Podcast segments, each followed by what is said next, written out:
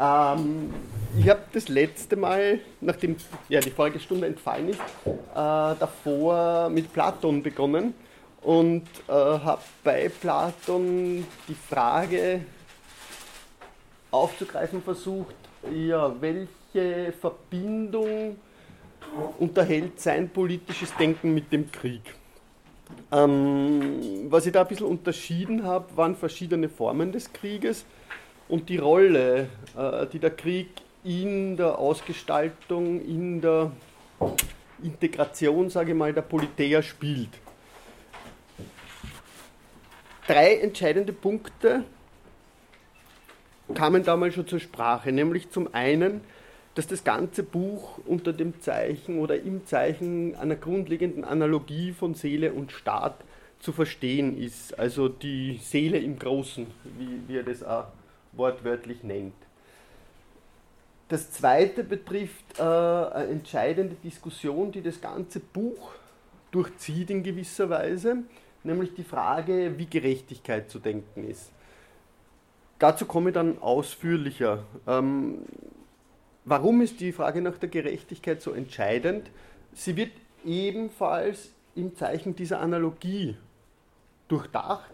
Das heißt, es geht um die Frage, was ist im Rahmen der Einzelseele als ein gerechtes, bei Aristoteles später wird es heißen, ein maßvolles Verhältnis der Teile zueinander zu verstehen.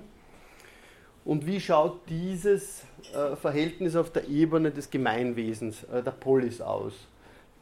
Übergreifend besehen ist es die Aufgabe der ganzen Staatskunst, also der Politike Techne, die unvollkommene Natur des Menschen, wenn man so will, auf die Norm hin zu formen und das heißt, Physis, wieso steht da Phasis? Physis und Nomos zu versöhnen.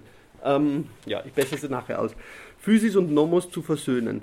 Das ist deshalb so relevant, äh, weil Platon auch davon ausgeht, dass es sowas wie eine menschliche Natur gibt, die Physis Anthropou, aber die ist für ihn sehr gespalten. Ja, auf der einen Seite steht so wirklich die menschliche Natur, so wie sie uns konkret kontingent erscheint, das heißt, wie sie mit allen ihren Schwächen, ihren Mängeln ausgestattet ist.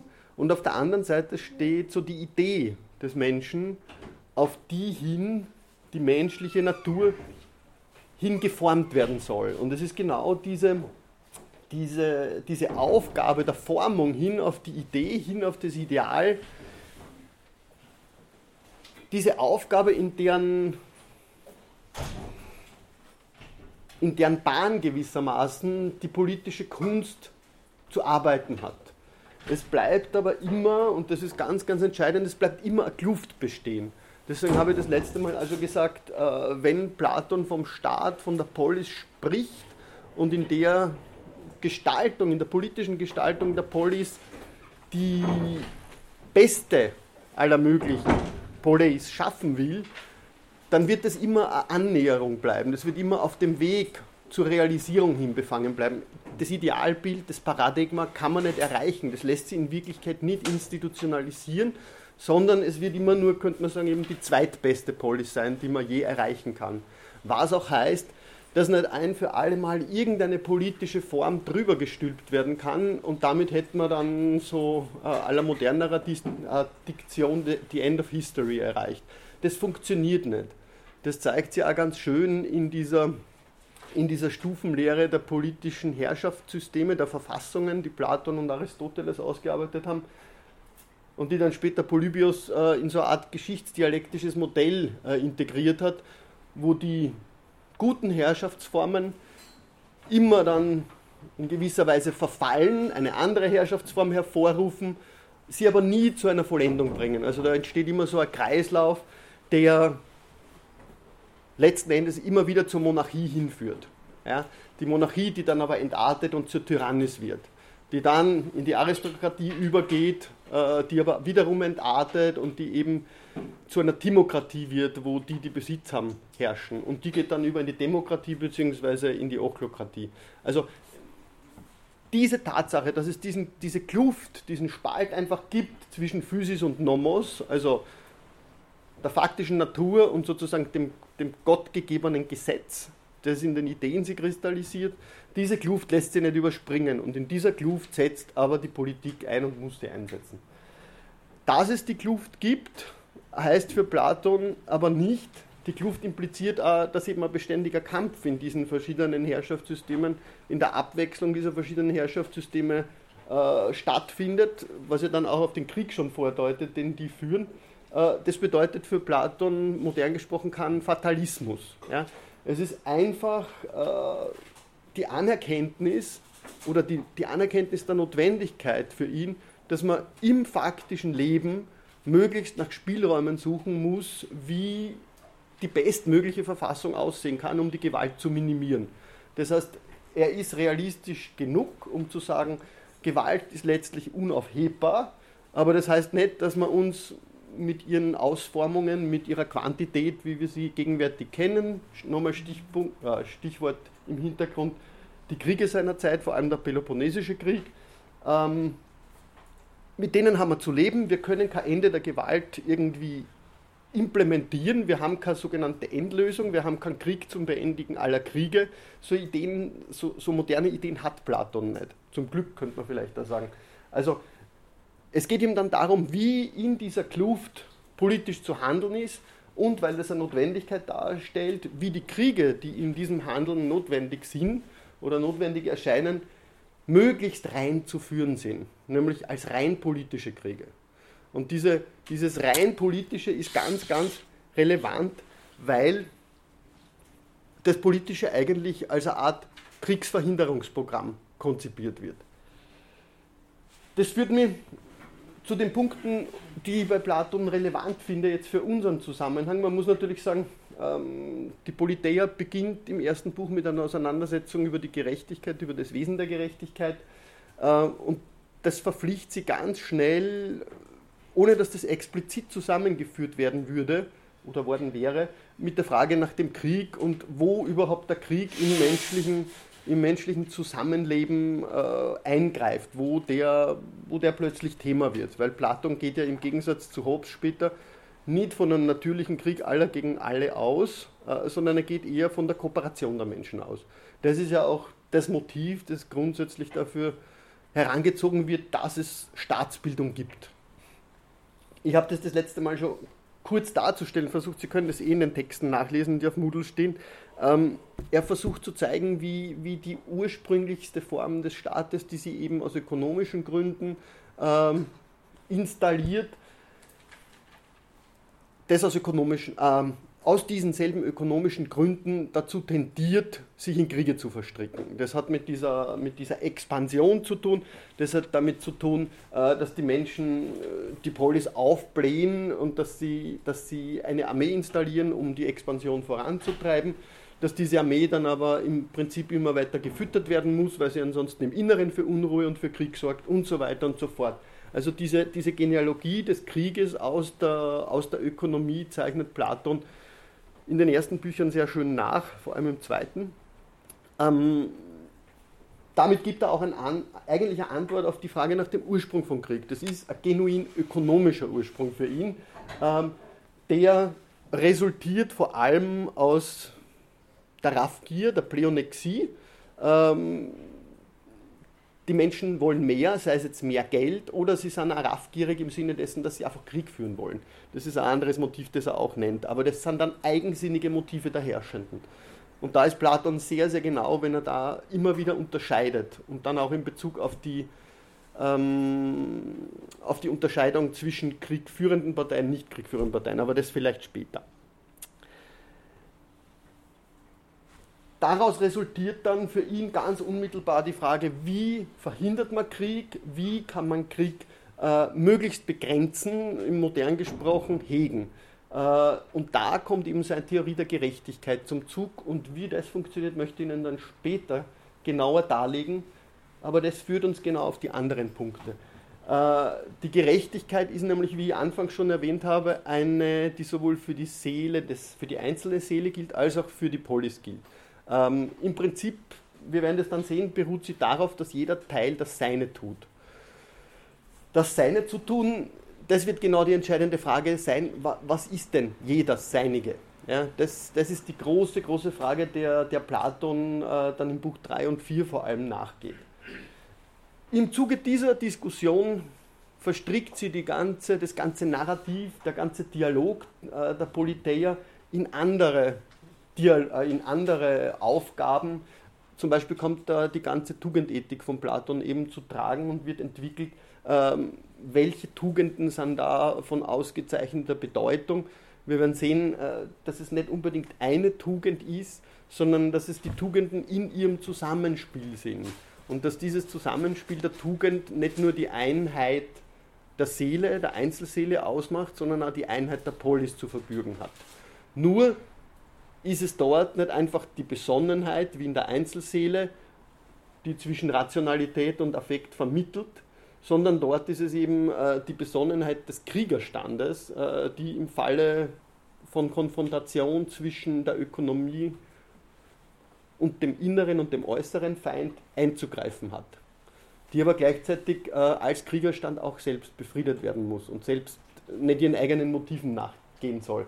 Da kommt die Tugend der Tapferkeit dann besonders äh, herein, weil Platon die eigentlich ganz anders versteht als der ganze Diskurs, der auf ihn aufbaut. Also Tapferkeit ist nicht nur ähm, sozusagen die Bereitschaft, in den Tod zu gehen für das Gemeinwesen, sondern da kommt bei ihm ein ganz anderes Motiv dann auch noch hinein. Das möchte ich dann darlegen. Das führt dann am Schluss, darüber habe ich am Anfang eigentlich schon ein bisschen was gesagt, zum Verhältnis von Innerem und Äußerem. Ähm, welches sind die im Inneren der Seele bzw. im Inneren des Staates aufzufindenden Motive, die auf den Krieg hin tendieren? Ähm, wie kann man die eben in der Gerechtigkeit hegen? Und vor allem dann ähm, kommt da von außen auch was dazu. Ja? Äh, und da wird sie dann vor allem in der Auseinandersetzung mit dem sogenannten barbarischen Moment einiges zeigen, weil das barbarische Moment in gewisser Weise gleichsam wie von außen dazukommt zu dieser politischen Theorie, von der irgendwie instrumentalisiert wird immer wieder. Es taucht aber gleichzeitig auch im Inneren auf, nämlich als der begehrliche Seelenteil. Und wenn man diese, diese Korrelation sich vor Augen führt, wie hängt das barbarische Moment in der Seele mit dem Außen zusammen, beziehungsweise wie wird es in Verbindung gebracht oder eben nicht, dann kann man, denke ich, einen sehr, einen sehr schönen Bogen schlagen hin auf die Frage von Feindschaft. Äh, Feindschaft, die natürlich, wie Platon sagt, gegenüber den Barbaren von Natur aus gegeben sei, so wie die Hellenen einander von Natur aus Freund seien, seien die Barbaren ihnen von Natur aus Feind. Ähm, wenn das der Fall ist, äh, wenn dem wirklich der Fall wäre, ähm, dann gibt es wirklich ein Problem. Und vor dem Problem steht Platon auch, weil einerseits gibt es Stellen, wo er die Kriege gegen die Barbaren explizit legitimiert und quasi empfiehlt. Auf der anderen Seite versucht er dann auch zu zeigen, naja, dass man, dass man diese Antithetik von Grieche und Barbar auch unterlaufen kann. Ja, das zeigen dann vor allem, darauf habe ich schon hingewiesen, die Historiker wie Herodot vor allem, aber Thukydides, die diese Antithetik wirklich unterminieren, indem sie aufzeigen, naja, wie haben denn die Griechen untereinander Krieg geführt und ist das nicht in gewisser Weise noch viel barbarischer als die Kriege, die sie gegen die Barbaren zu führen glauben? Also da sieht man, wie dieses ganze Modell irgendwie unter, unterwandert und gewissermaßen modern gesprochen dekonstruiert werden kann. Gut. Ähm, das zum Aufriss ich weiß nicht, ob wir alles schaffen, aber sie haben in dem Fall wirklich den ganzen Text äh, auf Moodle dann. Ich schaue mal, wie weit wir kommen, weil eigentlich möchte ich nächste Stunde schon den Sprung zu Hobbes schaffen, aber wenn das äh, ein sehr großer Salto ist, hoffentlich kein Salto Mortale. Ähm, genau, das haben wir schon gesagt, diese dekadenztheoretische Analyse, die da im Hintergrund steht die Frage nach der Natur des Menschen, ist der Krieg etwas, das im Wesen des Menschen begründet ist oder ist er eben etwas, das im Wesen des Menschen, wenn es denn sowas gibt, eher aufgepfropft ist? Äh, und der dritte Punkt, der noch wichtig ist, es gibt bei Platon in gewisser Weise keine allgemeine moralische Diskriminierung, also keine moralische Ächtung des Krieges, könnte man auch sagen. Ähm, die in der Literatur relativ oft vertreten oder relativ oft aufzufindende Behauptung, dass die beste Polis eigentlich keine Angriffskriege mehr führt, äh, ist, denke ich, durchaus falsch. Das kann man, das kann man anhand des Textes nachzeichnen. Das habe ich schon gesagt, die Polis ist immer nur auf dem Weg zur besten Polis. Ähm, was impliziert es, dass sie eigentlich permanent diejenigen Elemente zu bekämpfen hat und, und zu unterwerfen hat, in, in ein hierarchisches Dominationsverhältnis zu bringen hat, äh, die der Realisierung des Bestmöglichen entgegenstehen. Wie lässt sie die Kluft, von der eben die Rede ist und auf die ich vorher hingewiesen habe, überbrücken? Da kommt eben die Theorie der Gerechtigkeit ins Spiel und um die wird es im Folgenden jetzt einmal vor allem gehen.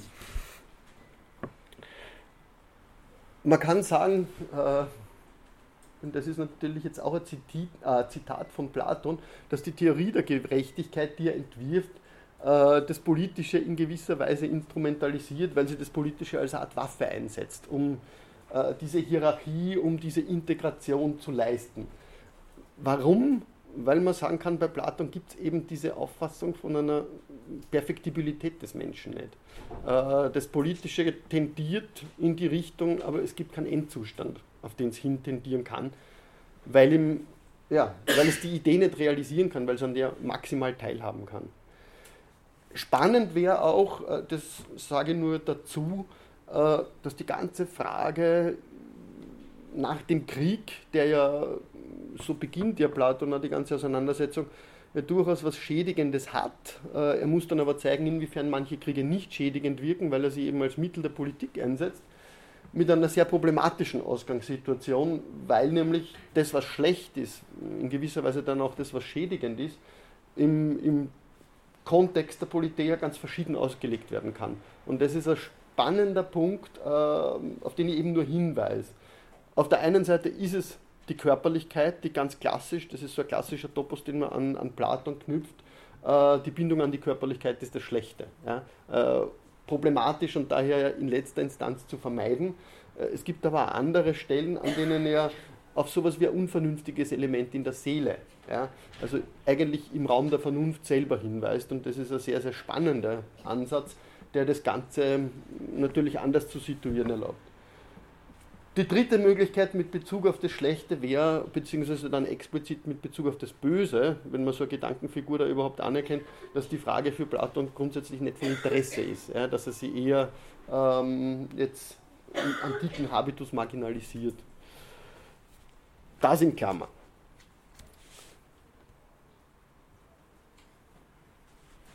Noch einmal.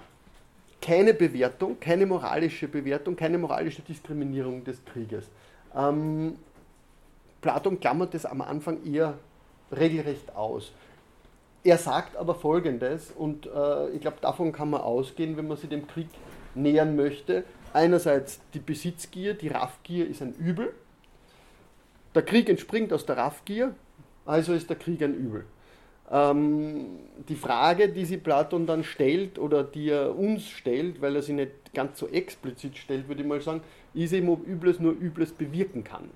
Oder ob man nicht auf Umwegen sich dieses Üble, dieses Schlechte zu Nutzen machen muss. Gerade in Bezug auf diese, auf diese Arbeit, äh, die darin besteht, diese Kluft zu überbrücken. Was wird negativ konnotiert? Ähm, da kommt einiges zur Sprache. Zum einen äh, ist es einfach die Anzahl der Kriege. Zu viele Kriege wirken desintegrativ, schwächen die Polis und sind daher zu vermeiden. Kriege, wie auch schon gesagt, die aus den eigennützigen Motiven äh, der Herrschenden entstehen, sind ebenfalls zu, äh, zu vermeiden, weil sie eben in letzter Instanz auch die Einheit, und das ist das entscheidende, das entscheidende Grundmotiv äh, der Polis, bedrohen. Drittens die Kriege zwischen den Hellenen, Hellenen okay, äh, wo eben diese Unterscheidung von ihm getroffen wird zwischen äh, Polemos und Stasis. Also Polemos im Sinne des, des Krieges, der vor allem dann auf die Barbaren bezogen wird, und Stasis im Sinne des Zwists zwischen den Hellenen, äh, im Sinne des Bürgerkriegs, wenn man so will dort gibt es genau den Ort, an dem äh, Platon die Frage der Ehre im Krieg äh, hereinzieht und verlangt, dass die Kriege zwischen den, ähm, zwischen den Hellenen, die von Natur auseinander befreundet sind, äh, nach diesen Regeln der Ehre und vor allem der Schonung ähm, geführt werden. Man kann das, vielleicht gehe ich kurz zurück, weil wir das da gar nicht haben. okay, äh, ah, das ist ganz hinten. Man kann da auf diese Stellen zurückgehen, wo Platon sehr, sehr schön, fast in, in, im Austausch mit Thukydides, wenn der äh, die Gräuel des Peloponnesischen Kriegs schildert, zeigt, was zu vermeiden ist, nämlich die Verheerung der Felder, äh, die Versklavung der, der Hellenen, der von Natur aus befreundeten, wenn auch jetzt im Krieg stehenden Hellenen, ähm, die Schändung der Heiligtümer, ja, äh, einen falschen Umgang mit den Gefangenen. Äh, da gab es dieses Beispiel letztens, das ich vorgelesen habe, von dieser, äh, von dieser Internierung äh, der Athener. Alles das entwickelt Platon dort eigentlich im Kern, damit eigentlich eine, eine sehr klassische Auffassung eines, eines Jus in Bello schon, aber wenn sie die relativ wenig dann auf Platon bezogen haben. Negativ konnotiert also sind diese drei. Ähm, darüber hinaus gibt es aber noch anderes, nämlich ähm, davon handelt er auch ganz explizit, das ist die Verpflichtung zu Beistandskriegen im Rahmen dieses äh, hellenischen, ja, wie, wie, diese Einheit zu verstehen ist, ist ein bisschen schwierig, aber ähm, Beistandskriege unter Hellenen die an manchen Orten explizit formulierte Nahelegung von Angriffskriegen gegen Barbaren, äh, bereits aus den genannten Gründen teilweise, äh, Expansionsnotwendigkeit und dann äh, die Tatsache, das haben wir mit Bezug auf dieses lange Zitat in den Nomoi gehabt, äh, wo der Kreter darlegt, warum äh, das Gemeinwesen so sehr auf den Krieg eingerichtet ist. Also diese strukturelle Einrichtung der Polis auf den Krieg. Und diese strukturelle Einrichtung der Polis auf den Krieg die reflektiert sich auch ganz, ganz explizit, finde ich, in der Politeia selbst, wo der Krieg eben im Hintergrund steht, als dieses bedrohliche Moment, dem man eben sowohl mit der Erziehung der Einzelseele als auch mit der Gliederung der Polis selbst entgegentreten muss. Die Verpflichtung zu Beitragskriegen ist das hauptsächlich bei Kriegen gegen Barbaren oder auch bei Kriegen gegen andere? Das betrifft eigentlich beides. Äh, es geht nämlich auch, wobei Beistandskriege, also wenn es gibt auch die, diese Legitimierung von so einer Art Polizeiaktion gegen äh, Police, die in gewisser Weise ähm, sie unnatürlich verhalten. Ja.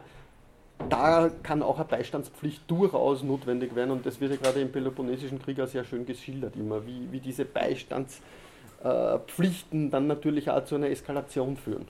Ja. Also das ist ein zweischneidiges Schwert, aber er erwähnt das ganz explizit. Ein kurzer Vorblick auf die Nomoi. Äh, dort ist der Begriff des Friedens, der in der Politeia eigentlich sehr im Hintergrund steht, viel, viel expliziter, ähm, wirksam. Äh, Platon hat da einiges ganz, ganz deutlich auf den Begriff gebracht, nämlich ein Krieg kann überhaupt nie das Beste sein. Ja? Äh, der sollte, wenn möglich, vermieden werden. Ja? Das betrifft dann auch die Rolle des Einzelnen in diesem Zusammenhang, was natürlich vor allem äh, an, die, an die Rolle der Herrschenden adressiert ist und ähm, es betrifft dann auch die konkrete Ausgestaltung der Gesetze und da ähm, die Ausrichtung nicht an den kritischen, sondern an den kretischen und den spartanischen Gesetzen, die zu sehr den Krieg in die Materie des Gesetzes hineinreflektiert hätten. Also Sie erinnern sich nochmal an den Beginn der Nomoi, wo er das ganz, ganz klar macht. Gut. Ähm, die Gerechtigkeit. Kommen wir damit zu dem Punkt.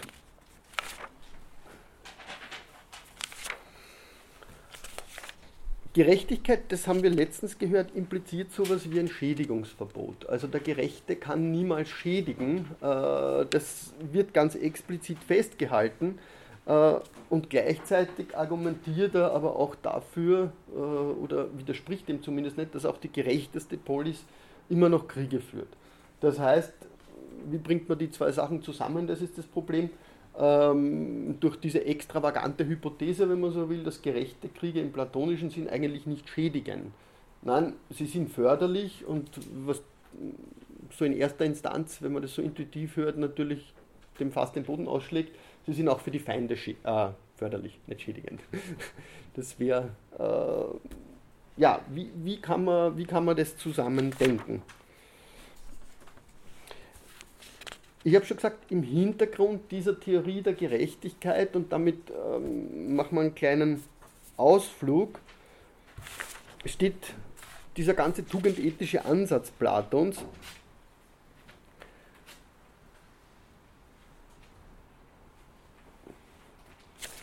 So.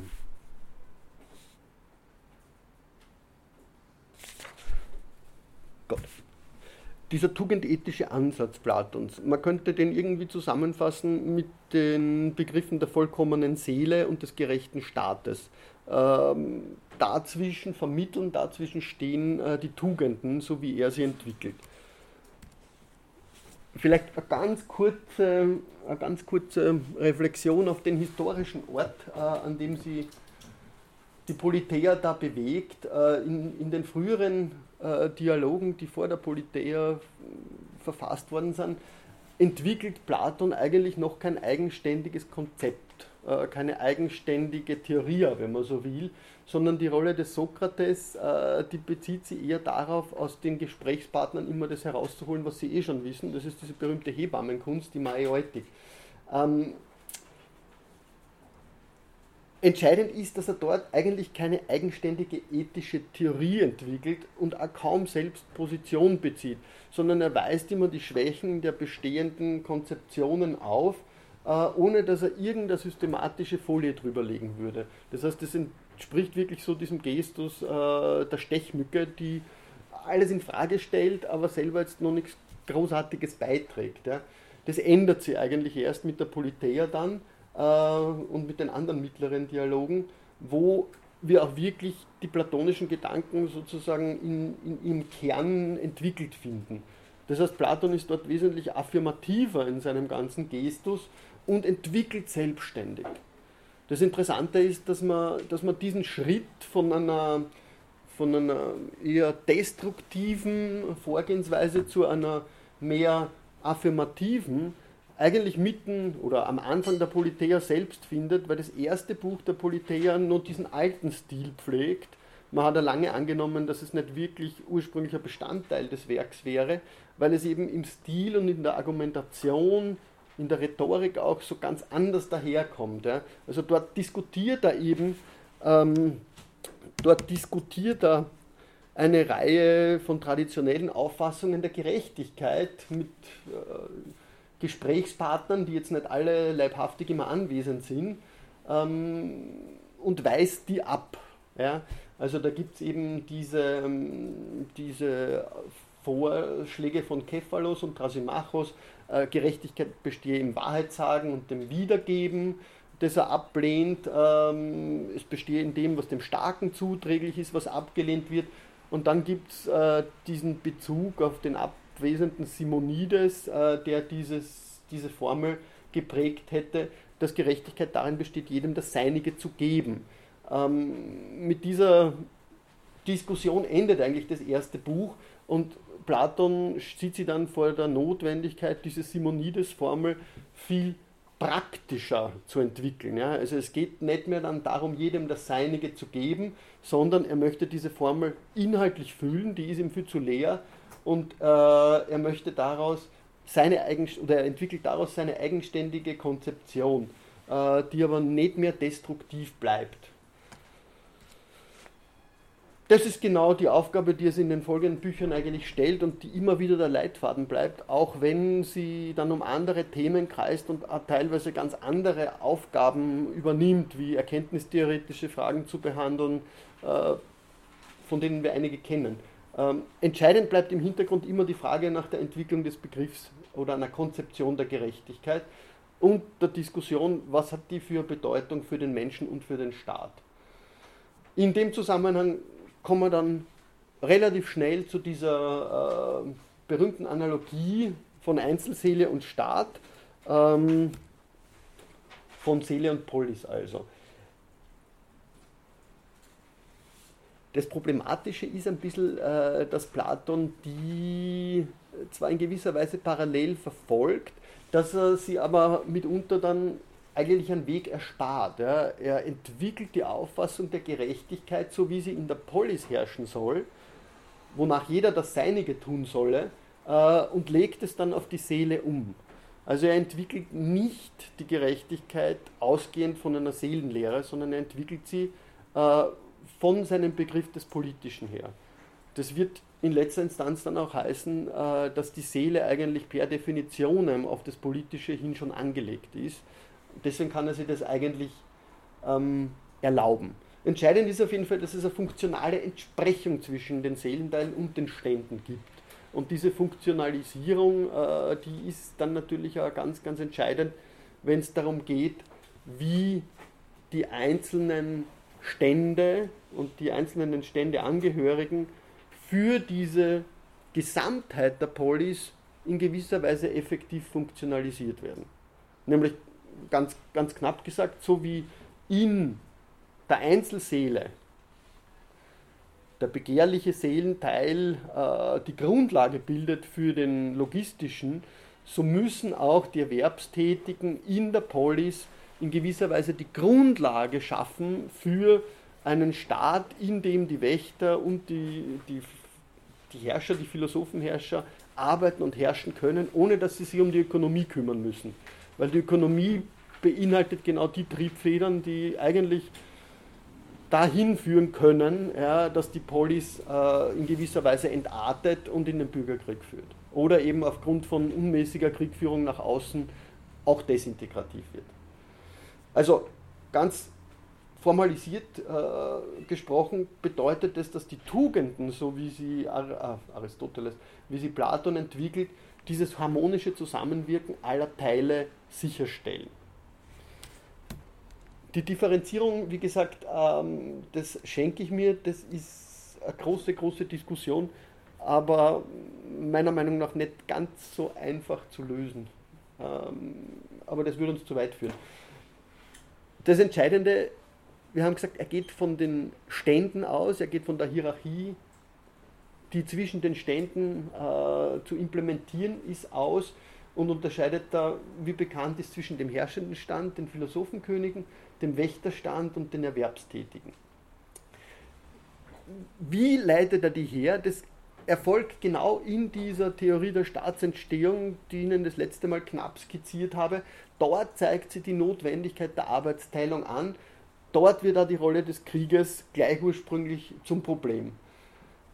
Worum es Platon jetzt geht, ist nicht nur zu postulieren, dass da diese Dreiteilung faktisch herrsche, sondern er möchte auch, indem er sie erläutert, plausibilisieren, wieso die ja, durch ihre Ableitung aus dem Seelenteil eigentlich notwendig ist. Also es ist in eins äh, eine politische Instrumentalisierung, wenn man so will, äh, dieser Dreiteilung und gleichzeitig auch eine Plausibilisierung, um die es ihm geht.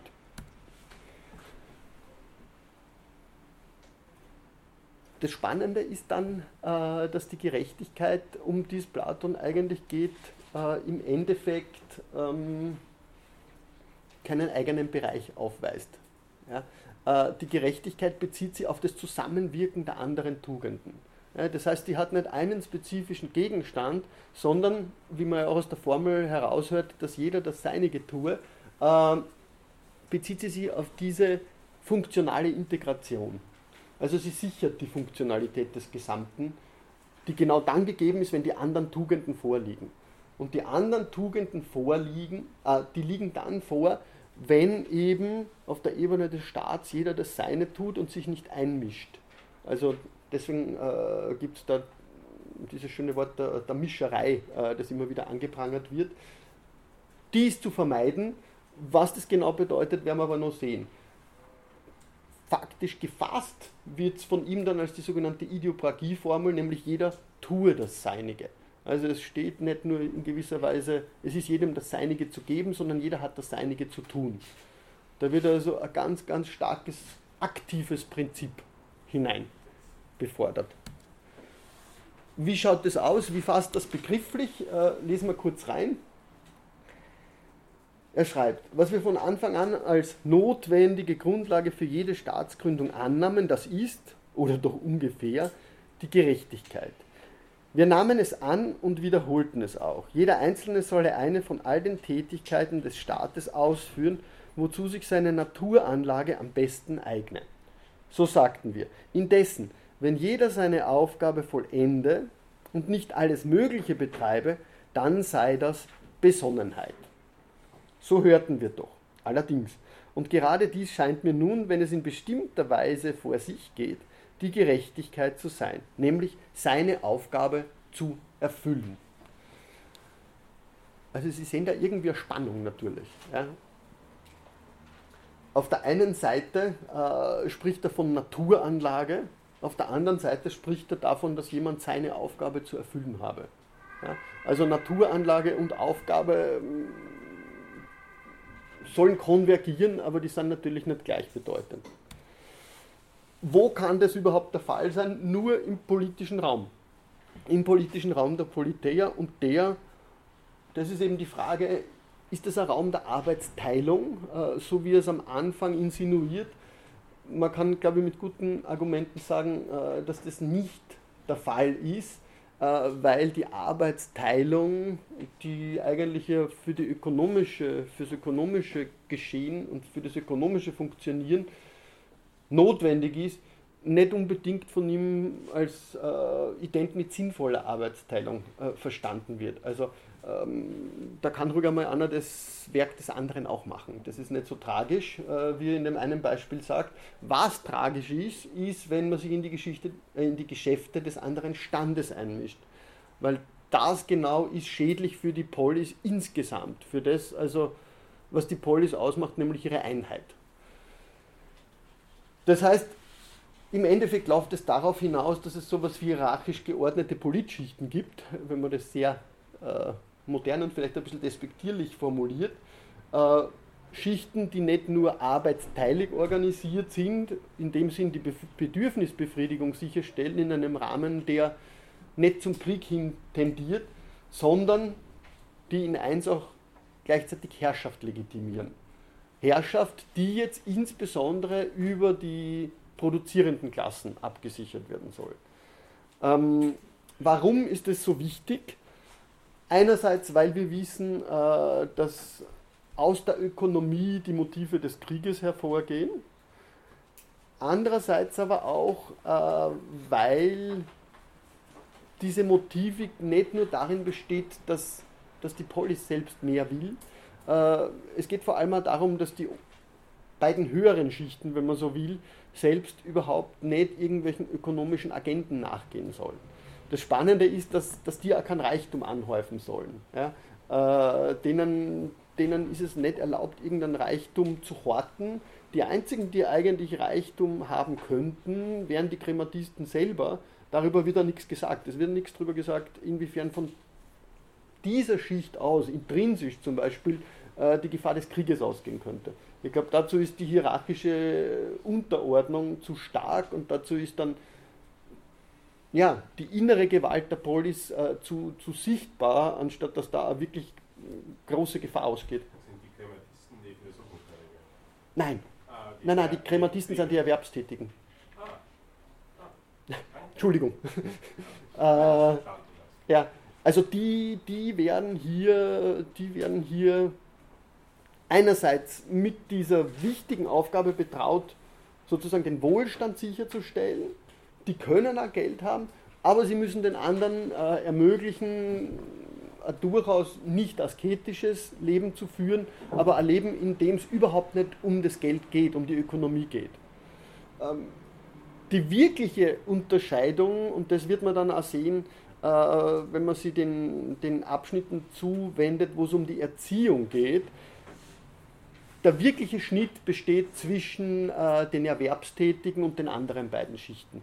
Also dort äh, kann es eigentlich dort gibt es keinen Grenzverkehr in gewisser Weise. Ja. Aus den Erwerbstätigen wird niemand in die Schicht der Wächter übergehen, äh, wohingegen zwischen den Wächtern und den Philosophenkönigen doch eine große Durchlässigkeit besteht, weil, wie Platon sagt, ich werde darauf zurückkommen, die Erziehung der Wächter auch eine philosophische Erziehung sein muss. Ja? Also die erhalten ja Erziehung in allen Künsten gewissermaßen, aber nicht nur in den klassischen Künsten mit Geometrie und Musik und so weiter, sondern auch in Bezug auf sowas wie eine Zusammenschau der Dinge, die Synopsis und die, die sie auszeichnen, lernen auch die Dialektik. Ja? Dann gibt es aber nur ganz, ganz wenige, die das letzte Stadium erreichen, nämlich die Schau des Guten. Äh, und die können dann potenziell auch in den Rang natürlich der, der herrschenden Schicht übergehen sofort. Ähm, wohingegen es auch die Möglichkeit gibt, dass man aus der Schicht der Herrschenden zurückfällt. Ja, also wer eine, wie soll man heißt, so bäuerliche Natur hätte, ja, der wird durchaus aus diesem Rahmen ähm, relegiert. Ja. Aber also ist es nicht so, dass die Erwerbstätigen auch eine Bildung bekommen am Anfang und dann einfach sehr früh aus der es gibt eine generelle Bildung, ja. Wie genau, ist intensiv. Frage, wann man sozusagen entschieden wird, wer ja. erwerbstätig und wer darf bleiben und bekommt länger eine Ausbildung. Und ich glaube, da ist ja schon noch eine Durchlässigkeit gegeben, in dem Sinn, dass man einfach sagt, es, wird, äh, es gibt eine Art Selektion, aber wie die ausschaut, ist ja. Das wird völlig im Unklaren belassen. Ja. ja das, das, das erwägt eigentlich den, Einsch äh, den, den Eindruck, dass das gegeben sei. Ja? Das ist, das ist ungefähr so, ähm, wenn, wenn wir später dann zu, zu der Frage äh, der Kindergemeinschaft und der Erziehung kommen, da sagt Sokrates, das ist so, das ist so schräg, ja, das ist so unverständlich, ich will das eigentlich gar nicht behandeln. Also Sokrates zieht sich immer wieder aus der Affäre, wenn es um Dinge geht, die er eigentlich nicht behandeln will. Ja? Äh, und es ist auch bei dieser Frage der Erziehung, die generell natürlich am Movens der ganzen Politeia ist, das schaut aus, als wäre das fixiert. Ja? Äh, aber wir wissen es nicht. Ja? Ähm, es gibt diesen Hinweis darauf, dass die Erziehung universell in gewisser Weise ist, aber dass dann automatisch klar ist, ähm, dass da Aus- und Schluss ist. Ja? Eigentlich behandeln wird er dann nur mehr die Erziehung der höheren äh, Schichten. Und da gibt er sich relativ viel Mühe. Aber dort, wo es darum geht, äh, dass man eigentlich eine Dichotomie aufschnürt, ähm, erfahren wir nicht sehr viel mehr.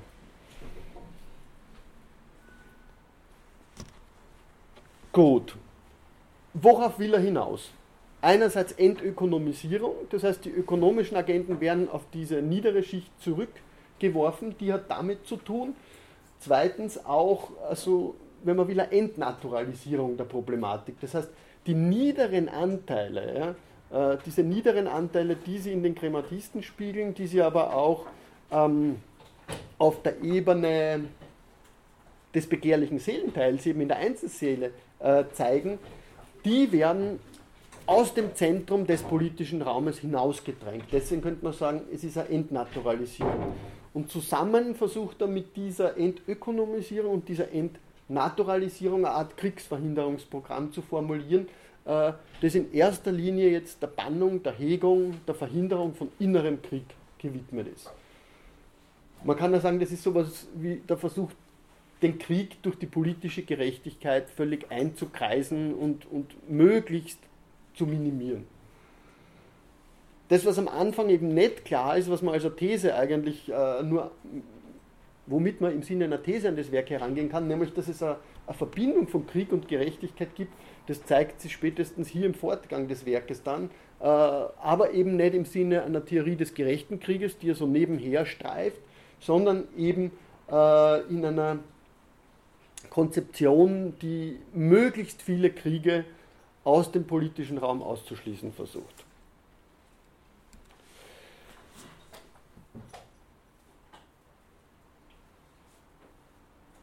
Das heißt, wir haben vorher vom Schädigungsverbot gehört, äh, was in erster Linie nicht geschädigt werden darf, ist das Politische, ist die Polis selbst. Äh, das heißt, was vermieden werden muss in erster Instanz, ist sowas wie eine politische Ungerechtigkeit. Politische Ungerechtigkeit, die eben darin bestünde, dass sich Teile, die nicht dazu legitimiert sind, in andere Stände einmischen. Alles das formuliert er in erster Linie jetzt mal aber nur in Bezug auf den politischen Binnenraum der Polis. Dagegen haben wir schon gesagt, gibt es andere Formen des Krieges, auf die er immer wieder kommt, nämlich Verteidigung, Beistand und Angriffskrieg. Ähm, man könnte dann, deswegen, ähm, beziehungsweise man könnte dann, ich glaube, dass sie es sehr gut auf den Punkt gebracht hat, äh, sagen, dass es dahinter sogar so eine Art ethischen Imperativ gibt. Ja? Wie das die äh, Ulrike Klemeyer formuliert. Sie schreibt, die beste Polis darf und muss sogar solche Kriege führen, die dem Zweck dienen, Schaden von der Polis abzuwenden. Sie ist nicht nur legitimiert, sondern geradezu ethisch verpflichtet, weil sie andernfalls ein Verbrechen gegen die Gerechtigkeit zulassen würde. Ich darf also, also das ist der Hintergrund, die Polis darf nicht geschädigt werden, das wäre eine Ungerechtigkeit im eminenten Sinne. Dazu muss ich Kriege führen. Das bedeutet aber, wenn die beste Polis sich nicht schädigen darf, dazu Kriege führen muss, dass sie im Prinzip, wenn sie wirklich politisch Krieg führt, Kriege führt, die nicht schädigen. Das ist äh, dieses Paradox, auf das ich letztens hinzuarbeiten versucht hatte. Ähm, bestimmte Kriege widersprechen dem offensichtlich nicht. Und äh, die Frage wird dann natürlich sein, welche Kriege sind das? Bitte. Kann man das irgendwie auflösen, indem man sagt, wenn der Krieg geführt wird, dann ist der Schaden, der entsteht, zwar auch vorhanden, aber geringer als der Schaden, sonst entstehen würde, wenn kein Krieg Nein, würde er nicht machen. Er würde einfach sagen, die schädigen wirklich nicht. Die schädigen wirklich nicht, weil sie eine Ordnung hervorbringen, die von Natur aus gegeben sein soll. Ja, das ist genau der Unterschied zwischen Physis und Nomos. Ja, also die installiert eigentlich eine göttliche Ordnung, ja, in der Taxis.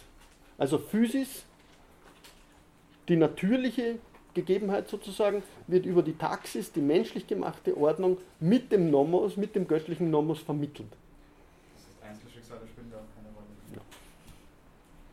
Also, äh, dass Einzelschicksale in, in der Konzeption nicht unbedingt die große Rolle spielen, ich glaube, das kann man sich relativ gut an sehr vielen, an sehr vielen Fällen äh, verorten, das kann man sich an der Rechtsprechung äh, sehr gut verorten, an, an, so einer Institution wie dem Ostrakismus. Pff, äh, nein, nein. Ähm, das, das, Entscheidende ist natürlich, und das ist, glaube ich, das, was sehr schwierig zu erfassen ist, dass er mit dieser Analogie permanent arbeitet und dass er eigentlich immer hin und her springt. Ja, auch wenn man das nicht so explizit jetzt nachverfolgen kann, er argumentiert sehr stark von der Einzelseele her, von den Seelenvermögen her, von den Tugenden her äh, und artikuliert diese Zusammenhänge aber immer, immer eigentlich im Kontext der Polis. Ja? Äh, das heißt, wie genau dieses Verhältnis zu Gewichten ist, das ist nicht klar. Dass es da eine Strukturanalogie gibt, ist klar. Ja? Ähm, wobei es natürlich eine spannende Frage wäre, sich gerade nach der Rolle des Einzelnen ein bisschen intensiver umzuschauen, weil so eine Frage wie die Hybris, ja, äh, die natürlich das, das entscheidende Verbrechen eigentlich ist, ähm, natürlich von, von der Einzelseele veranstaltet wird in gewisser Weise. Aber grundsätzlich äh, ist das nicht der relevante Punkt für ihn. Ich habe gesagt Seelenvermögen, vielleicht sollte man uns die noch ganz kurz vor Augen führen, äh, weil das ja eigentlich der Hintergrund der ganzen Tugendlehre ist. Äh, Platon unterscheidet drei. Äh, Vernunft, den mutartigen Seelenteil und das Begehrungsvermögen. Auf der Ebene der Vernunft liegt die Einsicht vor, da liegt die Urteilskraft vor. Ähm, auf der Ebene des Begehrlichen, des Begehrungsvermögens verortet er sowas wie die Affekte und die Leidenschaften. Das heißt, Regungen, die eigentlich immer mit Gegensätzen im Zusammenhang stehen. Ganz, ganz klar wird es später bei Aristoteles, wo diese Gegensätzlichkeit äh, ja eigentlich der zentrale Ort der Ethik ist in seiner Lehre der, der, des, der, der Mesotes, äh, das heißt der Mitte. Ja, äh, der Mitte zwischen zwei Extremen. Ja? Also so wie die Tapferkeit eine Mitte zwischen äh, Mut und Ungestüm in gewisser Weise hat, wo man sich blindlings opfert. Ähm, so werden alle Tugenden bei Aristoteles aus dieser Lehre der Mitte abgeleitet, die dann ja, und das ist also ein entscheidender Punkt, der bei Platon in gewisser Weise angelegt ist, äh, wenn Sie sehen, diese Tugenden, die artikulieren sich und die verfestigen sich. Das ist bei Aristoteles dann die sogenannte Habituslehre, die Hexis, äh, wo es darum geht, dass die Tugenden eigentlich in einer Art Befindlichkeit sind, die nicht notwendig immer eine explizite Urteilskraft erfordert, sondern ja, über diese praktische Urteilskraft namens Phonesis eigentlich ins alltägliche Leben hineingebracht wird. Ähm, gut, wir machen nicht Ethik, wir machen Krieg. Ähm, der, der entscheidende Punkt daran ist, dass daraus jetzt die Kardinaltugenden dann mehr oder minder abgeleitet werden. Nämlich äh, aus dieser Dreierstruktur, in der die Seelenteile harmonisch zusammenwirken sollen und auf Ebene des Staates, in der sie korrekt ihre jeweilige Aufgabe erfüllen sollen. Darin äh, realisiert sie dann Gerechtigkeit, nämlich einerseits über die Weisheit, die natürlich über den logistischen Seelenteil funktioniert, über die Tapferkeit, die Besonnenheit und nur wenn die drei in gleicher Weise ausgeprägt sind, dann stellt sie Gerechtigkeit ein. Das heißt, die Gerechtigkeit, wir haben es schon gelesen, ähm, die eigentlich das Ziel des ganzen Dialogs ist, deckt keinen eigenen Bereich ab. Die wird so offen gefasst, dass sie eigentlich nur ja, den, den Umbrella, diesen, diesen überspannenden Regenschirm in gewisser Weise bildet, äh, diese Klammer bildet. Und so die Funktionalität der Einheit der Seele bzw. das harmonische Zusammen äh, der Polis sicherstellt. Bitte. Kann man nicht sagen, dass die Gerechtigkeit die Gewichtung der einzelnen drei Teile und das Zueinanderstehen von, sagen wir mal, Pfeilen oder Basis eines Raumes sind? Und das kann dann nicht ein einzelnes Element sein, genau. die Struktur genau. von Elementen als die richtige Struktur im, im Rahmen aller möglichen Gewichtungen zwischen den drei, drei Namen. Genau. Der Punkt ist nur, dass sie diese Gewichtung eigentlich nicht von selbst einstellt sondern dass die Struktur bereits anhand der Aufgabe des Politischen ja gemessen wird. Aber er hat eine Vorstellung einer, einer idealen Gewichtung. Genau, er hat die Vorstellung einer idealen Gewichtung, so ist es. Ja. ja äh, die besteht eben genau darin, dass jeder das Seinige tue. Ja, dass jeder das Seinige tue, ist aber bereits äh, mit dem Gedanken einer Hierarchisierung eigentlich implizit, weil ähm, einer sehr komplex gestrickten. Ja. Also es ist nicht so, dass die Vernunft äh, nicht auch eine Möglichkeit an sich trüge, unvernünftig zu werden. Ja. Die kann in die Hybris verfallen. Sie hat einen unvernünftigen Teil. Dann muss die Besonnenheit eingreifen. Dann muss die Besonnenheit eingreifen. Es ist aber so, dass die begehrlichen Seelenteile zunächst und zumeist genau diese Unruhe hereinbringen. Ja. Also der Punkt ist, dass da eine ähm, na, homöostatisch ist sie nicht, aber dass da eine Art Ordnung, ein ordentliches Zusammenspiel herrscht, in dem das Gleichgewicht der Seelenteile funktioniert, aber das funktioniert nur durch Unterordnung. Das ist der entscheidende Punkt. Ja. Ähm, aber gegenseitig, es gibt keine höchste von doch, diesen drei. Doch. Naja, es gibt eben Schlechtes von der Vernunft, aber ja. grundsätzlich wird die Vernunft. Aber das ist grundsätzlich bei Platon doch sehr marginalisiert. Ja, es ist sehr marginalisiert, das heißt, der logistische Sehenteil hat natürlich ein Primat, aber Platon ist nicht so unklug zu sagen, der ist grundsätzlich unfehlbar oder so, sondern der hat auch Potenziale in sich, die ihn unvernünftig werden lassen können. Also es ist ein sehr labiles homöostatisches Gleichgewicht. Ja? Und das Spannende ist eben, dass er dieses Gleichgewicht ja eigentlich nach vielen Seiten hin offen halten muss, damit das Zusammenspiel dynamisch funktioniert. Ja? Also ohne den begehrlichen Seelenteil wäre das Ganze ein totes Hirngespinst. Ja? Und das äh, muss man dann, glaube ich, auch immer berücksichtigen, wenn man diese Abwertung der Körperlichkeit in Platon hinein äh, reklamiert, die überhaupt nicht der Fall ist. Ja? Also der Körper, vor allem der politische Körper dann, aber auch der Körper der Seele, ja, diese innere Politeia, wie er sagt, äh, die, die ist durch und durch körperlich, leiblich, könnte man fast sagen, geprägt. Ja? Also die, die Einheit, die die Vernunft sich vorstellen kann, ist die Einheit eines Körpers. Ja? Äh, sie kann sich gar keine andere Einheit denken. Und das ist, glaube ich, ganz ein entscheidender Punkt, ja? weil dort wird deutlich, wo bestehen die Gefahren für die Polis. Äh, die bestehen nicht einfach nur in, in, in, in einem Zusammenkrachen des Diskursiven zum Beispiel, ja? in, einer Zusammen, in einem Zusammenprall verschiedener Einsichten. Nein, sie bestehen auch darin, dass die Polis als Einheit wie ein Körper ist, schreibt er. Sie muss lernen, Freund ihrer selbst zu werden, genauso wie die Seele. Aber was heißt das? Das heißt immer eins zu werden und Einheit ist da grundsätzlich in gewisser Weise körperlich grundiert. Ah ja, das haben wir eh da, genau. Äh, der Besonnenheit kommt ein ganz, ganz entscheidender Punkt zu. Äh, der Besonnenheit so ganz ähnlich wie bei Aristoteles äh, dann der Urteilskraft, der Phronesis, äh, weil sie eben die Herrschaft des Vernünftigen sichert, aber in gewisser Weise auch kritisch reflektiert. Ja? Also genau wie wir jetzt gesagt haben, um dieses Gleichgewicht herzustellen, muss ja auch jedes Umkippen der, des vernünftigen Seelenteils in, in die Annahme, dass das der alleinig Herrschende wäre, in die Hybris vermeiden.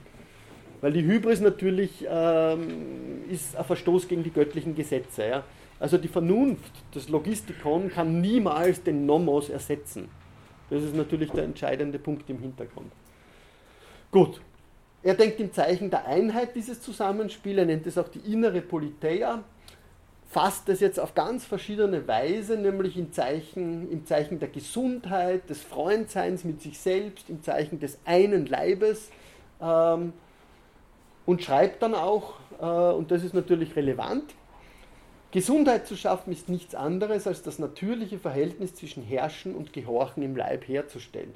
Krankheit erzeugen nichts anderes als eine naturwidrige Herrschaft der Einzelnen untereinander. Die Ausrichtung auf Einheit kann man so auslegen, dass die Seele im Prinzip von vornherein auf das politische oder politisch werden ausgerichtet ist oder angelegt ist. Ähm, und da kommt dann dieser entscheidende Gedankengang, wie ich meine, äh, herbei, nämlich dass Vernunft und Eifer, also der thymogene Teil, äh, als Wächter aufzutreten haben. Ja, sie bewachen sie in gewisser Weise gegenseitig. Ja. Das Muthafte darf nicht umkippen, darf nicht extrem werden, die Vernunft darf nicht in die Hybris verfallen, aber sie haben auch einen anderen Feind, der sich sowohl im Äußeren als auch im Inneren abzeichnet, nämlich den Zwist. Und der Zwist ist in erster Linie einer, ähm, der über die Begehrlichkeiten, wie wir am Anfang gehört haben, äh, hereinkommt. Ja. Zwist hier die Stasis wiederum gefasst als ein, ein Moment, das sowohl in der Seele stattfinden kann, also Platon spricht sogar von sowas wie einem Bürgerkrieg der Seele, aber eben auch was zwischen den Poleis stattfinden kann. Und da hat man wieder ein sehr schlagendes Beispiel dafür, wie Platon da in Analogien denkt. Man kann das irgendwie so zusammenfassen, äh, dass man sagt, ja, diese Vorstellung von Einheit, die im Zeichen von Gesundheit, der Einheit des Leibes, des Freundseins mit sich gedacht wird, ist eigentlich der letzthin entscheidende Ordnungsfaktor des ganzen Modells. Das gibt auch Probleme, die Sie damit natürlich äh, abzeichnen wie sichere ich diese Einheit? Wie sichere ich diese Einheit einerseits in der Einzelseele, andererseits im Gesamt der Polis? Das, wie wir gehört haben, ein hierarchisches ist, eines der Unterordnung. Ähm, wir haben das jetzt auf einer Seite mal gehört mit Bezug auf die Krematisten, das heißt auf die produzierende Bevölkerung, die eine Art Unterordnung erfahren, dafür aber auch eine gewisse Freiheit im ökonomischen Bereich äh, viel mehr Aufmerksamkeit widmet Platon dann eigentlich der Rolle und vor allem der Ausbildung und der Erziehung des Kriegerstandes. Ähm, warum? Ich glaube, das ist relativ naheliegend. Der Kriegerstand, der sichert eben die Einheit. Ähm, und er ist gleichzeitig auch, wie wir am Anfang schon gehört haben, wenn es um, um das Militär ging, er ist ein Faktor der Bedrohung in der Polis selber. Das heißt, wenn der nicht genügend zu tun hat, könnte es Probleme geben. Er muss aber, damit das nicht der Fall ist, damit er die Polis nach außen hin verteidigen kann, aber auch nach innen hin, äh, er muss, wie Platon das formuliert, eine philosophische Natur haben. Das ist der eine Schwerpunkt, äh, mit dem er sich da auseinandersetzt. Er muss aber auf der anderen Seite auch äh, eine ganz spezifische Tugend ausbilden, die es ihm erlaubt, nicht einseitig zu werden. Das ist dann die Tapferkeit. Dazu sage ich gleich noch ein bisschen was. Die Ausbildung ist jetzt ein spannender Punkt, äh, weil Platon dort im Prinzip danach fragt, wie das Motiv des Krieges in der Ausgestaltung der Polis auch im Frieden virulent ist. Das heißt, ähm, Sie erinnern sich an diese lange Stelle aus den Nomoi, äh, es ist auch im Frieden permanent der Möglichkeit des Krieges Rechnung zu tragen und dementsprechend muss die Polis strukturiert sein. Entscheidend dafür ist unter anderem der Stand der Wächter. Und wir haben gehört, der Wächterstand, äh, der ist in gewisser Weise ein bisschen mobil, der, der zeugt von einer, einer Nähe zum Philosophenstand. Er braucht also das, was ähm, Platon die philosophische Natur nennt. Das Schöne ist, dass er die philosophische Natur in dem Zusammenhang mit einem sogenannten edlen Hund äh, zusammendenkt. Der edle Hund ähm, vereinigt nämlich zweierlei in sich. Ähm, und man könnte jetzt sagen, was der philosophischen Natur abgeht, die der Wächter in gewisser Weise in sich trägt, ist genau das mutvolle Herz. Äh, und dieses mutvolle Herz im Verein mit der philosophischen Natur ist da diese ganz, ganz entscheidende, äh, man könnte fast sagen, dieses Charaktersignum des Wächterstandes. Das Zweite, das entscheidend ist, ist, wie ich schon gesagt habe, die Tapferkeit. Und die Tapferkeit hat natürlich in erster Linie mal was damit zu tun, äh, dass sie, wie er das formuliert, furchtlos vor Tod und Wunden im Gefecht bin. Äh, das heißt, das ist eine ganz klassische ähm, Auffassung von Tapferkeit. Man könnte sagen, äh, da ist eine bestimmte Furcht, die da im Hintergrund steht und überwunden werden muss, das ist die Furcht vor dem Übel, vor den Übeln der Verletzung, des Todes etc. Das ist aber nur eine Seite äh, der Tapferkeit und für Platon viel, viel relevanter eigentlich in letzter Instanz ist eine andere, nämlich eine, die ähm, einen konservativen Sinn hat, für die Polis nämlich. Äh, einen innerlich konservativen Sinn, wenn er davon schreibt, Tapferkeit sei das Bewahren einer Vorstellung vom Wesen und von der Art des Furchtbaren, einer Vorstellung, die das Gesetz durch die Erziehung geweckt hat. Was kann man sich darunter vorstellen, könnte man jetzt natürlich fragen. Ähm, es ist die Furcht vor Scham, könnte man sagen.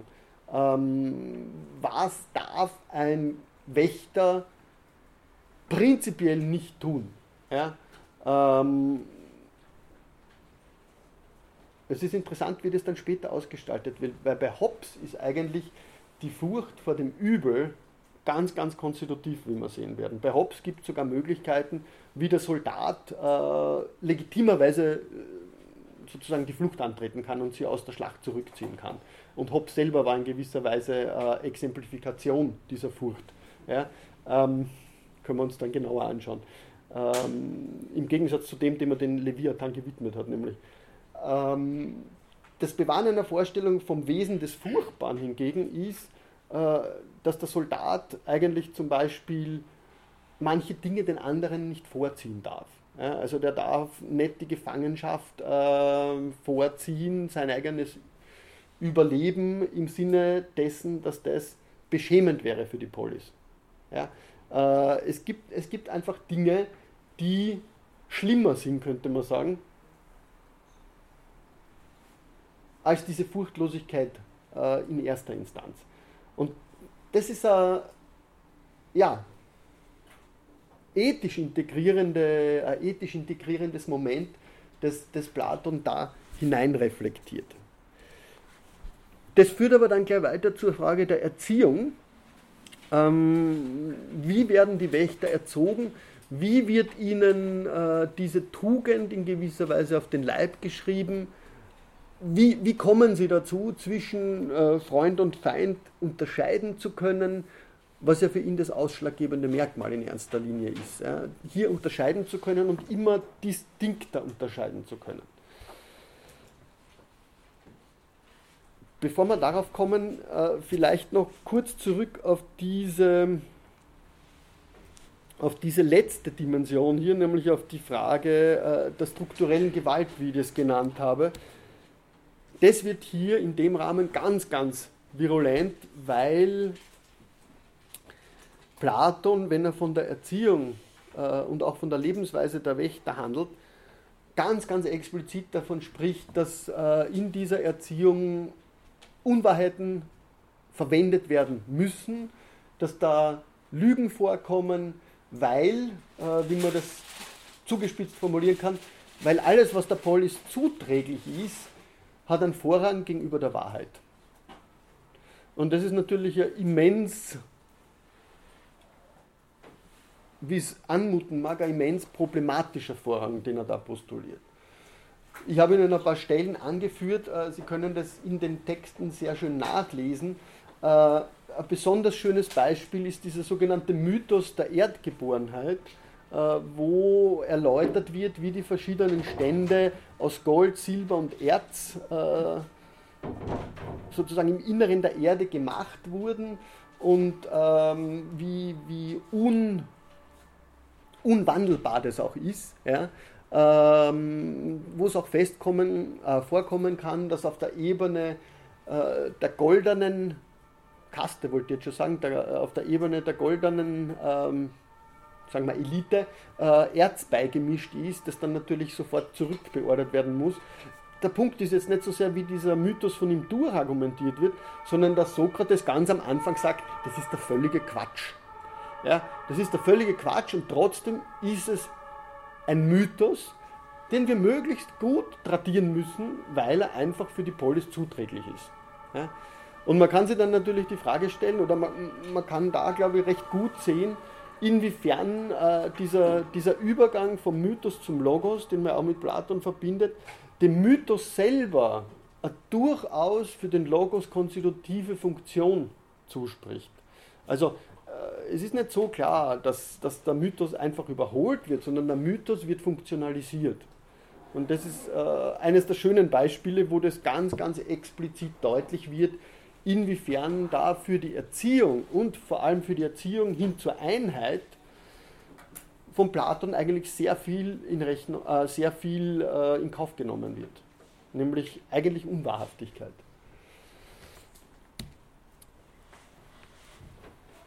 Gut. Nehmen wir mal an, äh, dass diese Teilung funktioniert, dass dieser Mythos äh, sozialtechnologisch sozusagen angewendet wird. Äh, das hat ganz spezifische Folgen für die Lebensweise der Wächter. Wir haben schon gehört, die müssen unabhängig sein von irgendwelchen materiellen Unbilden. Das heißt, die müssen dieses Leben führen können, indem sie sich nicht um die Subsistenz kümmern müssen. Materielle Besitzlosigkeit ist im Gegenteil notwendig dafür, damit sie sich nicht in irgendwelche Streitereien ergehen. Ähm, super, da fehlt was.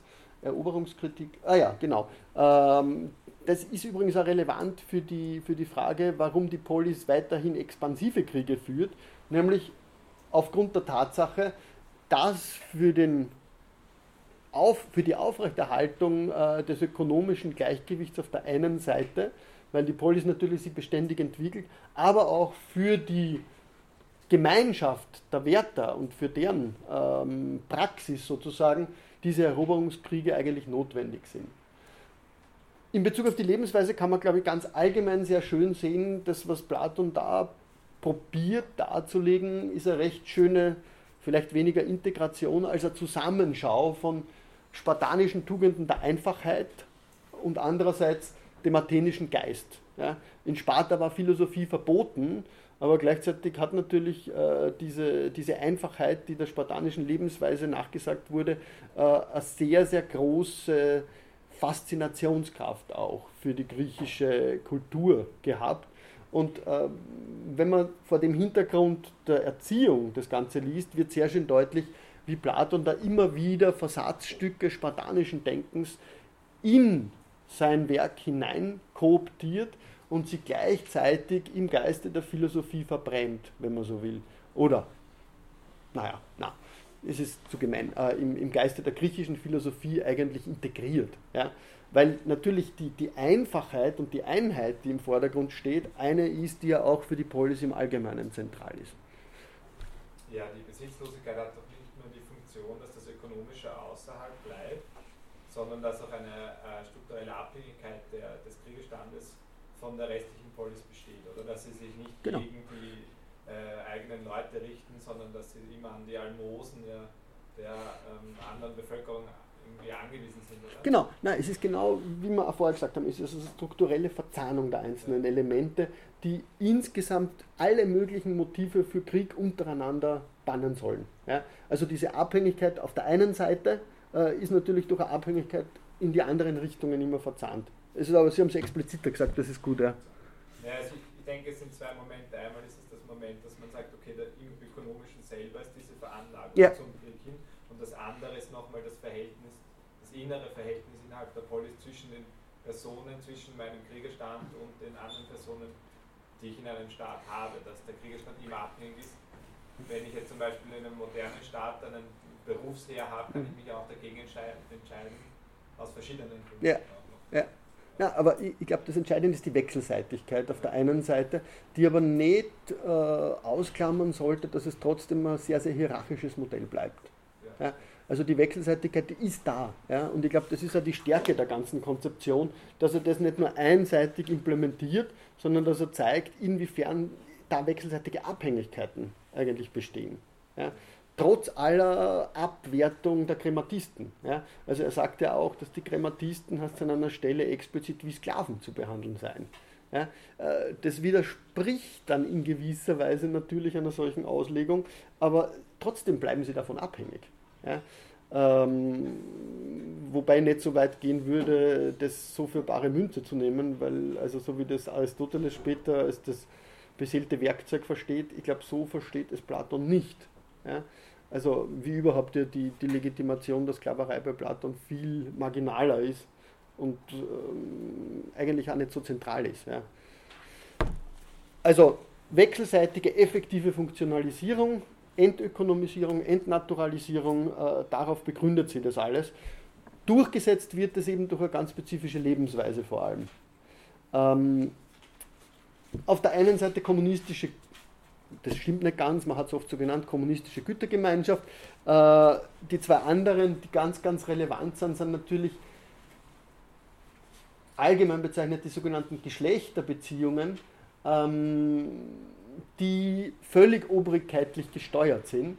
Äh, das heißt, im Hintergrund steht da eigentlich die von Platon verspürte Notwendigkeit, ähm, das Prinzip der Verwandtschaft, das Prinzip der Familie aufzulösen. Ja, weil das natürlich in gewisser Weise der Einheit der Polis abträglich ist.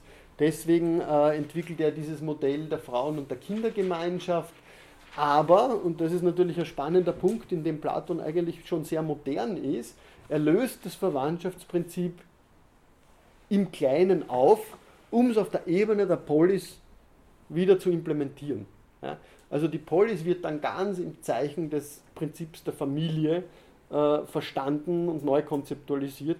Und eigentlich ist das schon eine, eine Vorform des Nationenbegriffs, könnte man sagen, die ja ganz, ganz stark auch über in gewisser Weise über dieses Prinzip der Brüderlichkeit äh, aktualisiert wird im modernen Nationalstaatsgedanken. Von Natur aus gleich habe ich nur notiert, man sollte natürlich auch nicht vergessen, dass Platon da durchaus sehr, sehr progressiv, könnte man fast sagen, war. Also er spricht da auch von sowas wie einem Wunschtraum, ja, wenn es ihm darum geht, äh, die Ausbildung der Frauen genau auf die gleiche Weise handzuhaben wie diejenige der Männer. Das betrifft gerade insbesondere auch die Wächter. Ja. Ähm, ich glaube, da habe ich so, ja, da habe ich noch ein bisschen was reingenommen, weil das eigentlich sehr schöne Stellen auch sind, wo Sie dann auch sehr schön sehen können, äh, wie, wie er zögert. Ja, und dieses, dieses Zögern ist eine wunderbare Sache, weil das eigentlich schön zeigt, dass das ganze dialektische Prinzip, die ganze dialektische Maschinerie äh, an einigen Stellen einfach mit sich selber nicht mehr so im Reinen ist und, und ein bisschen unstetig wird und an Punkten aufläuft gewissermaßen, äh, an denen äh, Sokrates dann einfach klipp und klar zugeben muss, da haben wir ein Problem. Ja. Äh, einerseits haben wir so diese Vorstellung, ja, da können wir diese Kluft überwinden, auch die, die im Inneren der Polis herrscht. Aber das, das, das, ich kann darüber gar nicht reden. Ja. Also das ist nicht leicht. Das enthält noch viel mehr Anlass zu zweifeln als unsere bisherige Untersuchung. Meine Rede könnte euch wie ein Wunschtraum erscheinen. Wenn wir also den Frauen dieselben Aufgaben stellen wie den Männern, müssen wir sie auch genauso erziehen. Und dann sagt er dann, so dürfen wir uns nicht vor dem Spott der Witzvögel fürchten. Ja, äh, er weiß, dass er dafür ausgelacht wird in gewisser Weise. Ja. Er versucht aber zu zeigen, dass wenn die Integration der Polis durch den Wächterstand so funktionieren soll, dann hat es ganz, ganz bestimmte Voraussetzungen. Voraussetzungen, was die Einheit und die Gleichheit betrifft. Also ein berühmter Passus ist der folgende noch, wo er schreibt, wenn uns also das weibliche und das männliche Geschlecht für eine Fertigkeit oder sonst eine Beschäftigung als unterschiedlich geeignet erscheint, muss es, sagen wir, dieser oder jener zugewiesen werden. Wenn sie sich aber bloß dadurch unterscheiden, dass die Frau gebiert, der Mann aber zeugt, dann ist dadurch noch keineswegs ein Unterschied zwischen Mann und Frau in der Berufseignung erwiesen, sondern Wächter und Frauen müssen, wie wir auch weiterhin glauben, dieselben Aufgaben erfüllen. Also man kann sagen, dass er sie da eigentlich schon sehr weit aus dem Fenster rauslehnt. Ja. Auf der einen Seite sehr weit und im Sinne äh, dieses Gleichheitsprinzips argumentiert, auf der anderen Seite aber ähm, da ist schon wieder was abgeschnitten, äh, dass, er, dass er damit auch in, in ein sehr schwieriges, instabiles, in einen instabilen Bereich kommt. Ja. Ähm, nämlich vor allem dann, wenn es darum geht, ähm, wie wird vor allem mit den Frauen umgegangen? Ja?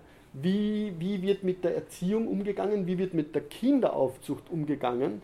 Äh, wie wird mit dieser sogenannten Frauengemeinschaft umgegangen? Ja? Also vor allem äh, die Tatsache, dass die Kinder sehr, sehr früh nach der Geburt in diese sogenannten Säugehäuser übergeben werden sollen, äh, dass dort überhaupt völlig unklar sein soll, wem welches, von wem welches Kind abstammt, ja, äh, dass aber auch Kinder, ähm, man weiß es nicht so recht, äh, an geheimen Orten versteckt werden, wenn die Väter zu alt sind zum Beispiel, etc. etc. Das sind Dinge, äh, mit denen die Wächter nicht konfrontiert werden. Also die leben diesbezüglich in Täuschung. Ja. Es ist nicht so, dass alle Kinder in diese Programme in gewisser Weise aufgenommen werden. Es sollen nur die Kinder der Besten sein, weshalb man das auch mit dem Begriff Eugenik in Zusammenhang gebracht hat. Sofort. Äh, ein zweiter Punkt, der dann eine andere Form, könnte man sagen, von struktureller Gewalt betrifft, im Anschluss oder in Ergänzung noch zu dieser Selektionspolitik, zu diesem eugenischen Prinzip ist, dass die Kinder schon sehr, sehr früh äh, an den Krieg herangeführt werden sollen. Das heißt, da werden explizit sollen Möglichkeiten geschaffen werden, dass Kinder als Zeugen an Schlachten teilnehmen. Also die sollen ganz, ganz früh militärische Gewalt erleben, ähm, was natürlich ganz gravierende Konsequenzen hat. Ja. Ähm, entscheidend ist eben, es ist keine faktische Gleichbehandlung. Auch wenn Glauben gemacht werden soll. Da wird gleich behandelt, weil allen die Kinder aus der Obhut genommen werden, weil ähm, sozusagen im Rahmen dieser Frauen- und Kindergemeinschaft alle mit allen zusammen sein können sollen. Äh, das ist in letzter Instanz eine Vorgaukelung falscher Tatsachen, weil es explizit heißt, dass nur die Besten mit den Besten. Bitte. Wer sorgt denn für die Entstehung einer solchen Gesellschaft? Also die Entökonomisierung, die Trennung der Kinder, ja, äh, die Armut ja, und also die Besitzlosigkeit und die, dieses gleiche äh, Gleichbehandlung von Frauen und Männern, das wird sicher nicht von selber herstellen. Also das heißt, da wird sehr viel Gewalt notwendig sein, um eine solche Gesellschaft herzustellen. Und wer, wer ist dafür zuständig und wie wird das gemacht? der entscheidende Punkt ist genau, dass dafür natürlich sehr viel Gewalt notwendig ist, aber im Prinzip eine strukturelle Gewalt notwendig ist. Ja? Weil, weil es natürlich darum geht, dass im Zeichen der Einheit der Polis eben jeder Stand das Seine tun solle und dass durch diese Integration dieser Agenten ja, die Einheit nur sichergestellt werden kann. Also in gewisser Weise kann man sagen, die Krematisten, die die, die ökonomischen Gebaren äh, verfolgen, äh, die sind nicht notwendigerweise, verstehen sie die nicht notwendigerweise als Unterdrückte, weil sie natürlich die, äh, die Ökonomie beherrschen in gewisser Weise auch, weil sie auch einen gewissen Reichtum horten dürfen. Ja? Im Gegensatz dazu die Wächter, äh, die sich eben gleich behandelt fühlen, ja? auch wenn das ja durchaus äh, teilweise spartanisch anmutendes Leben ist. Sie werden alle gleich behandelt, sie brauchen alle sie nicht, um ihren materiellen Besitz zu sorgen. Ähm, sie führen allerdings ein falsches Leben im Wahnleben, könnte man sagen. Ja? Das ist da abgeschnitten. Ähm, es ist Lug und Täuschung und Trug. Aber die Frage ist halt, inwiefern man das dann als Gewalt explizit benennen kann. Von Platon wird es explizit nicht so benannt. Ja?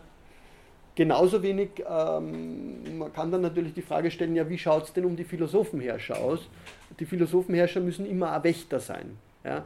Äh, und, und, da könnte man jetzt natürlich nur dann einen anderen Zusammenhang herstellen, nämlich dass für die Philosophenherrscher äh, die Philosophie ja immer, das ist dieses alte, gängige platonische Diktum, Vorbereitung auf den Tod ist, also melete thanatu. Äh, die Philosophie ist die wahre Vorbereitung. Ja? Platon rühmt oft Sokrates Mut auf dem Schlachtfeld. Ja? Äh, natürlich, das ist ein Ausgesetztsein an Gewalt, das gerade auch die Philosophenherrscher prägt und prägen muss. Ja? Also hätten sie das nicht, dann, dann wäre die Philosophie nicht die, die sie sein muss. Und hier eine totalitäre Gesellschaft, per Definition. Das ist ein Vorwurf, den Popper vor allem an Platon ja, gerichtet genau. hat. Äh, ich glaube nicht, dass das stimmt. Wie kann man da dagegen argumentieren? Ähm, na gut, also Popper hat in erster Linie mal argumentiert, dass es ein bellizistischer Entwurf ist. Ja, ähm, das würde ich nicht sagen. Äh, das ist kein bellizistischer Entwurf in dem Sinne, ähm, das wäre eine längere Argumentation. Aber, aber totalitär ist diese Gesellschaft, weil sie alle diese, diese, diesem Entwurf der idealen Polis, die Herr Platon mhm. hat, Und ihre Nichtunterwerfung äh, führt zum Tode. Und äh, die Menschen in all ihrem Tun müssen sich dem unterwerfen, weil mhm. ja die Gesellschaft das Idealbild der Einzelseele genau. Wenn ich also in irgendeinem Aspekt meiner Einzelseele nicht einverstanden bin, muss ich mich unterwerfen. Das ist für mich die, die Definition von Totalität. Wenn ich in meinem ganzen ja. Sein unterwerfungsgezwungen wäre, dann ja, ist eine totalitäre Gesellschaft. Der Punkt ist nur. Ähm, für mich. Ja, ja, ja. Also, ich glaube, es ist, es ist relativ. Die Diskussionen stehen sie da sehr, sehr massiv gegenüber, sage ich mal. Ich glaube, der Punkt ist, dass für Platon ähm, entscheidend ist, dass er von der Analogie her denkt. Ja, also Platon würde nie davon ausgehen, dass das Verhältnis der einzelnen Stände analog zum Verhältnis der einzelnen Seelenteile ein Verhältnis der Auslöschung sein müsste. Da, da kann also, es wird kein Seelenteil, der ja je nach sozusagen der Prägnanz wie der. Aber es ist die Auslöschung seines Ausmaß von Zwang, das eine totalitäre Gesellschaft definiert und der Zwang ist absolut. Aber es geht ja nicht um Auslöschung. Alle drei Seelenteile sollen da sein, alle drei Gesellschaftsteile sollen da sein. Aber sie sind alle einem. Also ich würde, ich würde totalitäre Systeme nicht mit einer intrinsischen Zwangsherrschaft verbinden. Totalitäre Systeme sind was anderes. Also zumindest sind es moderne Totalitarismen, die sind durch eine Gewaltherrschaft gezeichnet. Und ich glaube, genau das macht Platon nicht. Es, ist zwar, es sind zwar Gewaltmomente da, aber die Gewaltmomente werden von ihm, die werden von ihm verbrämt, okay, ja, die werden von ihm auf eher strukturelle Zusammenhänge zurückreflektiert, aber äh, die, die, die aktuelle Gewalt, die daraus herausgeht, ähm, hat einen ganz anderen Status, denke ich. Das hat vor allem natürlich auch damit zu tun, dass er diese Gewalt dann, und das ist eigentlich die letzte Diskussion, die jetzt heute nicht mehr schafft, dass er diese Gewalt eigentlich nach außen hin äh, abfedert. Ja? Ähm, es, es geht ganz, ganz, ganz, ganz schnell gesagt nicht darum, dass da, das ist das, das Moment des Barbarischen, das relevant wird. Ja. Ähm, ich mache das heute nicht mehr, weil das, das wäre genau der Punkt, auf den ich am Schluss hinkommen will, aber der dauert sicher zehn Minuten oder so. Ähm, Aber es ist ein Punkt, den man auf jeden Fall aufnehmen kann. Inwiefern. Ich würde das mit moderner Totalitarismustheorie nicht zusammenbringen. Ähm, ja, weil es eben genau um explizite Gewalt gehen würde müssen. Ähm, also man kann sagen, dass da durchaus totalitäre Theoreme vorgebildet sind. Ja, ähm, aber Totalitarismus, ähm, gut, der ist ja ganz unterschiedlich definiert worden, aber ich, ich würde, ich nehme es mit auf. Okay, dann kann ich das das nächste Mal zum Anbeginn nur ein bisschen reinbringen. Ähm, ich glaube, dass sie das Problem dort sehr gut stellt, äh, wo dann eben die Frage danach ist, welche Art von Gewalt wird hier legitimiert? Ja? Äh, natürlich, es gibt da Integrationsgewalt nach innen, ja? aber diese Integrationsgewalt scheint mir nicht auf Vernichtung, habe ich das jetzt einmal formuliert, abzustellen. Ja? Die geht immer nur auf Domination und auf Unterwerfung. Ja? Ähm, wenn Sie das als totalitäre Gewalt fixieren, dann ja, okay, ich, äh, kann ich schwer dagegen argumentieren. Ähm, der Stecker. Äh, der entscheidende Punkt, auf den ich raus will, ist aber, dass sie an genau der Stelle eigentlich die Verhältnisbestimmung von innerem und äußerem Krieg, na gut, heute ist nur am Schluss, das ist wurscht, äh, aufs Neue eigentlich stellt. Ja? Weil die Frage ist, wer funktioniert in so einer Situation, also da steht jetzt innerer und äußerer Krieg, die Problematik der Verfeindung wer funktioniert als Feind. Ja? Ähm, und ich glaube, dass es da den großen Unterschied macht äh, in einer antiken, vor allem in der platonischen Konzeption und in den modernen Konzeptionen, wo eigentlich der Feind als äh, sowas wie Verbrecher gegen die Menschheit äh, firmiert, wo es einen Krieg ähm, im Sinne eines Weltkriegs und so weiter und so fort geben wird, der genau dieser Figur dient. Ja? Bei Platon gibt es das, glaube ich, nicht. Ja? Äh, die Rolle des Barbarischen spricht dagegen. Die hat eine sehr, sehr lokale Rolle und sie hat gleichzeitig eine Rolle, die, und das wäre die Schlussüberlegung, die im Inneren angelegt ist. Ja? Im Inneren und im Äußeren wiederkehrt. Ja? Aber da ist genau der Punkt, wenn sie im Äußeren wiederkehrt, dann kehrt sie eigentlich nicht als irgendein fix gesetztes, naturhaft gegebenes anderes wieder, sondern sie kehrt wieder in Form einer Barbarisierung. Das heißt, der Barbar ist in gewisser Weise immer Produkt, immer Produkt dieser Maschinerie, ja? dieser Maschinerie, die die Polis ist und vor allem die die Polis als militärisches Instrument ist. Darauf mag ich dann das nächste Mal noch ein bisschen eingehen, weil da zeigt sich sehr gut, äh, wie so eine gewisse Antithetik entsteht man gleichzeitig aber fragen muss, naja, verbindet irgendein Band den Griechen mit den Barbaren? Ja? Oder sind die im Sinne von Karl Schmidt äh, sozusagen auf existenzieller Ebene für immer als Freund und Feind voneinander getrennt? Ja? Wenn Platon sagt, von Natur aus Feind, dann klingt es durchaus so. Da würde ich dann aber dafür argumentieren, dass wenn man ein bisschen genauer hinschaut und sich vor allem dann die Beschreibungen des Krieges anschaut bei Thukydides, dass dem nicht der Fall ist, ja, sondern dass Platon sehr wohl darauf reflektiert, dass das, was uns als barbarisch im Außen entgegentritt, eigentlich, also ähm, Schmidt würde sagen,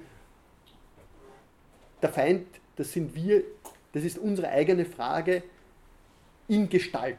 Ja? Also es ist eine Reflexion darauf, dass eigentlich innen drinnen in der Polis, beziehungsweise in der Seele, dieses barbarische Prinzip schon funktionieren muss, dass es das dort gibt ja, äh, und dass es dementsprechend auch etwas ist, was im Äußeren nicht ausmerzen muss, darf, soll. Ja, weil mir mit dem, heraklitisch gesprochen, äh, originäres Band der Teilung immer schon verbindet.